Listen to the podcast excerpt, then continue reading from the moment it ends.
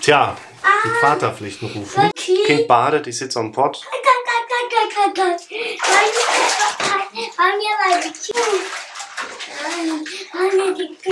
Pass auf, ich lese dir jetzt mal was vor und du sagst mal, was du davon hältst. Willkommen zum Podcast für mentale Gesundheit, Zufriedenheit und Wohlbefinden. Da hat nämlich jemand eine Frage. Kann es psychische Ursachen für chronische Müdigkeit, Trägheit geben, trotz viel oder weniger Schlaf, gesunder Ernährung und so weiter? Wenn ja, welche und was kann man dagegen tun? Wie kann man ausschließen, dass physische Ursachen dahinter stehen? Anfangs dachte ich, dass mein Apnoe-Syndrom dahinter steckt, erkläre ich gleich nochmal. Trotz einem Gerät, welches mir helfen sollte, hat meine Müdigkeit nicht abgenommen.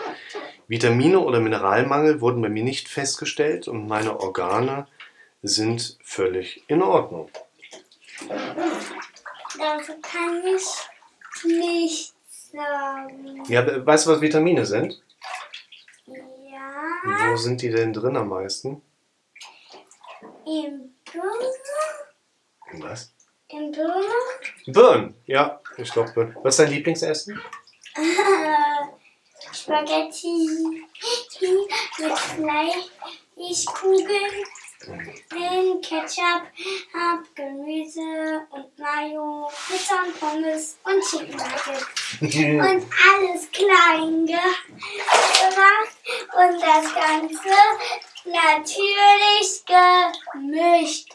Aber mit ein bisschen Wasser, weil das ist so ein... Weil Ja, wo kriegst du denn sowas im Kindergarten? Nee. mit ein bisschen, mit ein bisschen Wasser. Mhm. Da muss es sein, damit das nicht so trocken Ja, also Kernfrage, welche körperlichen Sachen können vielleicht über die Psyche mit ausgelöst werden? Das versuchen wir mal jetzt neben dem Vollbad auch noch so ein Stück weit zu klären.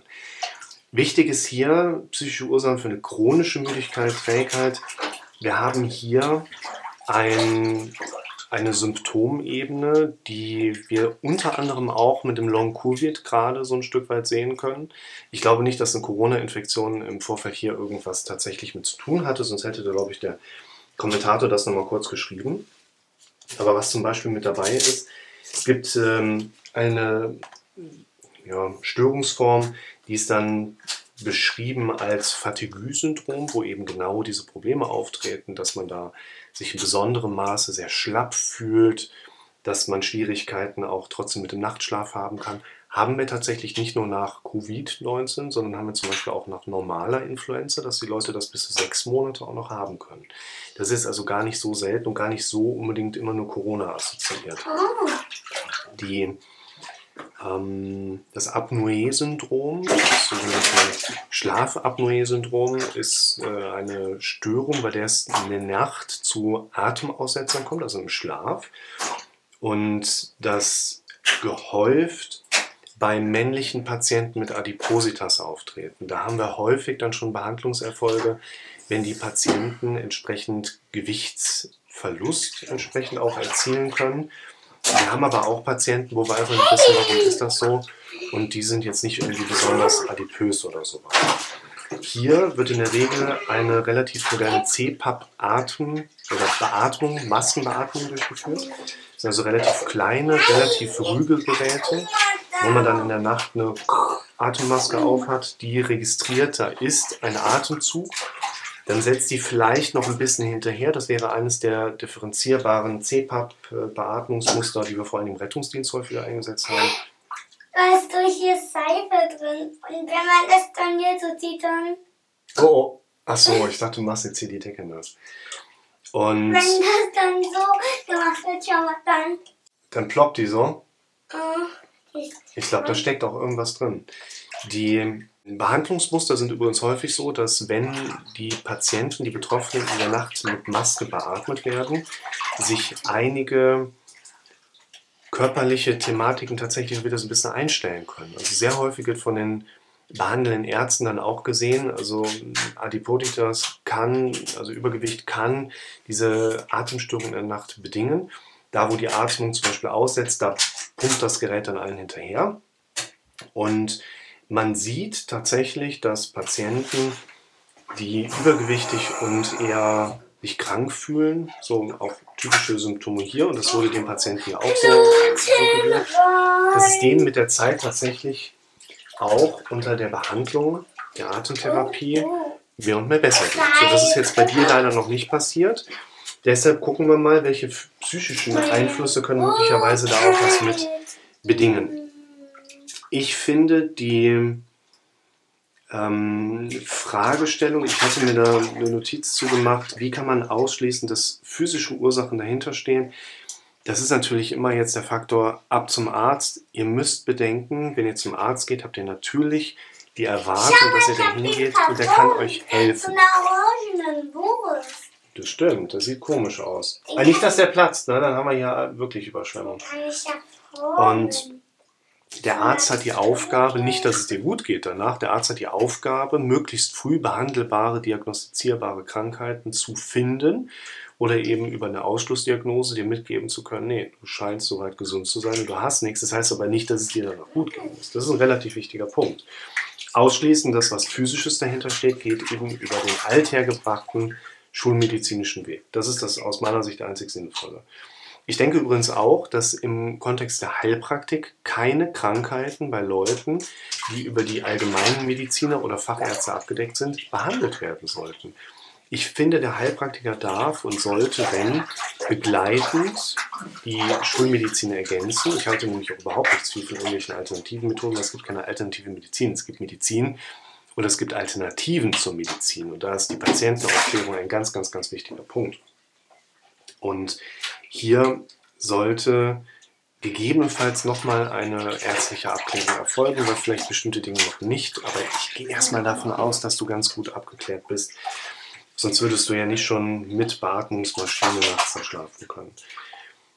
Ähm, auch Vitaminmangel, also Hypovitaminose, da muss man so ein bisschen aufpassen, weil es auch Störungsbilder gibt, die als Hypervitaminosen auch, also zu viel an Vitaminproblemen machen und Organe alles in Ordnung. Das ist auch schon mal gut. Hypo- und Hypervitaminosen oder Makronährstoffstörungen würde man auch in der Regel über das Blutbild erkennen können. Und ähm, ja, kann es psychische Ursachen für chronische Müdigkeit und so weiter geben? Ich würde die Frage ein bisschen umformulieren und vielleicht mal so ein bisschen dich dahin bringen wollen, weil das ist das Thema, was man dann eher psychologisch aufarbeiten würde. Welche psychischen Wechselwirkungen können auf die physische Ebene vielleicht so ein bisschen Einfluss nehmen? Ich würde hier tatsächlich vor allen Dingen eine Frage in den Kontext stellen oder in den Fokus sogar stellen. Woher kommt Energie bei uns Menschen? Für mich spielt eine ganz wichtige Rolle, Energie kommt aus subjektiver Sinnhaftigkeit. Wenn du dich mit Dingen beschäftigst, die für dich aus deiner Perspektive sinnvoll sind, dann wirst du daraus auch wieder Energie zurückbekommen. Ich würde dir hier empfehlen, dass man kann das jetzt nicht mal eben so auf eine Antwort zusammengrenzen, aber ich würde dir verschiedene Dinge empfehlen. Also zum einen ist es immer wichtig, nochmal diese Themen durchgegangen zu sein. Wir verarbeiten vor allen Dingen über die bildhafte Ebene. Wir sprechen hier die ganze Zeit mit uns selbst. Also hier nochmal das Video gucken. Wie entsteht ein Gefühl? In diesem Kontext verstehen wir, dass es in den zum Beispiel Blick nach vorne geht. Dieses Video verlinke ich dir gerne. Vor dem inneren Auge sehen wir eine Zukunft von unserem Gehirn uns vorgesetzt, die in der Regel durch das dramatisch denkende Gehirn sensibilisiert ist. Das heißt, das, was wir sehen, ist eher misserfolgsorientiert, als dass unser Gehirn sagt, hey, das kann gut gehen, das kann gut gehen und hey, das könnte vielleicht auch gut gehen. Unser Gehirn zeigt uns auf, was ist, wenn das schief geht. Und es gibt sehr viele Menschen, die in diesem Blick nach vorne ein eigenes Störungsmuster interpretieren und sagen, oh, ich muss unbedingt was machen, was kann ich vielleicht machen? Meditation fange ich direkt an. Autogenes Training, progressive Muskelrelaxation, whatever. Halte ich nicht so viel von. Der Blick nach vorne, ich verlinke es dir. Aus meiner Sicht ist der Blick nach vorne essentiell wichtig für uns, weil unsere Gefühlsebene ganz stark und unsere Energieebene daran anknüpft. Aber die meisten Menschen, die sich in das Thema zum Beispiel Meditation stürzen, die ich kennengelernt habe und bei denen es nicht funktioniert hat, haben gedacht, sie würden zu wenig entspannen und sie müssten mehr entspannen. Es ist aber dieser Blick nach vorne, was steht vor uns? Schau dir das Video in Ruhe an. Aus meiner Sicht ist Folgendes wichtig. wenn der Blick nach vorne dir irgendwelche Themen, Probleme, noch nicht gelöste Aspekte aufzeigt, um die solltest du dich kümmern und dich nicht mit einer Meditation versuchen, davon abzuwehren oder abzuwenden und dich irgendwo darauf anders hin zu fokussieren. Der Kernsatz dieses Videos lautet, wenn du im Blick nach vorne mehr und mehr deine gewünschte Form und Variante von Zukunft siehst, und dann eine Meditation oben drauf packt, dann kann sie auch richtig gut wirken. Ich bin also ein absoluter Freund von Entspannungstechniken und ich bin auch ein Freund davon, den richtigen Zeitpunkt hierfür auch eingrenzen zu können. Und das ist für mich nicht ein vordergründiges Handwerkszeug, sondern ein, ich nenne mal Stilmittel, was zum richtigen Zeitpunkt eingesetzt werden kann. Und was du dir hier eben anschauen solltest, wäre was bietet dir dein Kopf denn an? Gibt es im Blick nach vorne oder als grundsätzliche Befürchtungsmethode? Was hast du vor? Du kannst ein bisschen tauchen lernen, dann kann ich dir noch die Haare waschen. Nase zuhalten und. Genau, das hatte ich ja gerade Guck mal, wie lange er tauchen kann. Ja, sehr gut. Fang mal an. Ich komme gleich dazu. Ist ja alles gefließt, das ist ja kein Problem. Da bist ja wieder. Hat geklappt? Versuch mal selber, du hast ja Shampoo da stehen. Ich tauche jetzt noch. Kommen die Klamotten? Ich darf gerade tauchen. Ich muss. Mach mit Nase zu, sonst hast du Seifenwasser in der Nase.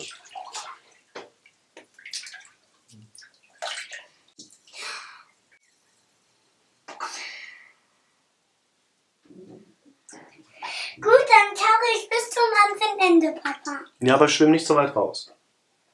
da ein Ende. Dann mach mal. Gut. Auf die Plätze. Fertig. Los. Herrlich. Also, du darfst lernen, welche Dinge hast du auf der inneren Verarbeitungsebene, zum Beispiel auch im Kontext von Befürchtung. Sehr guter Ansatz. Mit Luft anhalten. Sehr cool. Welche Befürchtungen, ich verlinke es dir auch, siehst du vielleicht Tag ein, Tag aus. Aber gerade bei einer solchen Thematik und der Frage, wie kommt es mit der Energie? Jetzt mal gucken, wie lange ich die Luft unter Wasser anhalte. Ja, ich zähle mit. Auf die Plätze, fertig, los. 1, 2, 3, 4, 5, 6, 7, 8, 9, 10, 11, 12, 13, Hm, Lange. Puh. 28 Sekunden. Mein lieber Scholli. Sehr gut.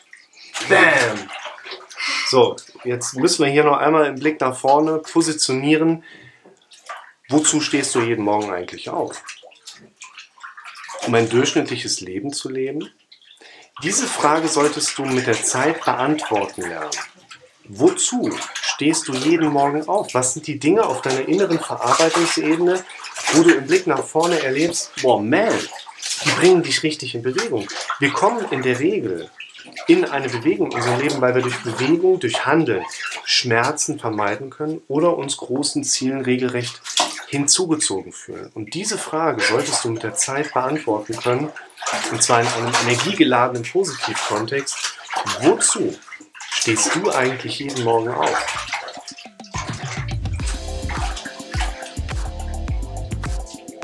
Wozu stehst du eigentlich morgens auf? Hm, Um euch zu fragen, ob ich äh, Videospiele spielen darf, Und wozu noch? damit ich das essen kann. Damit du was essen kannst. Was war denn das Schönste am Wochenende jetzt? Ähm,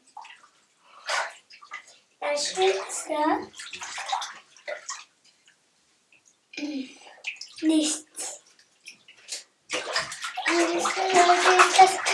Essen. Essen hat sich zuvor gesagt habe. Sich alles ums Essen drehen würde. Sollen wir einen riesigen Mixer holen und da alles reinschmeißen? Hier. Und wenn du morgen zur Oma darfst, wie ist das?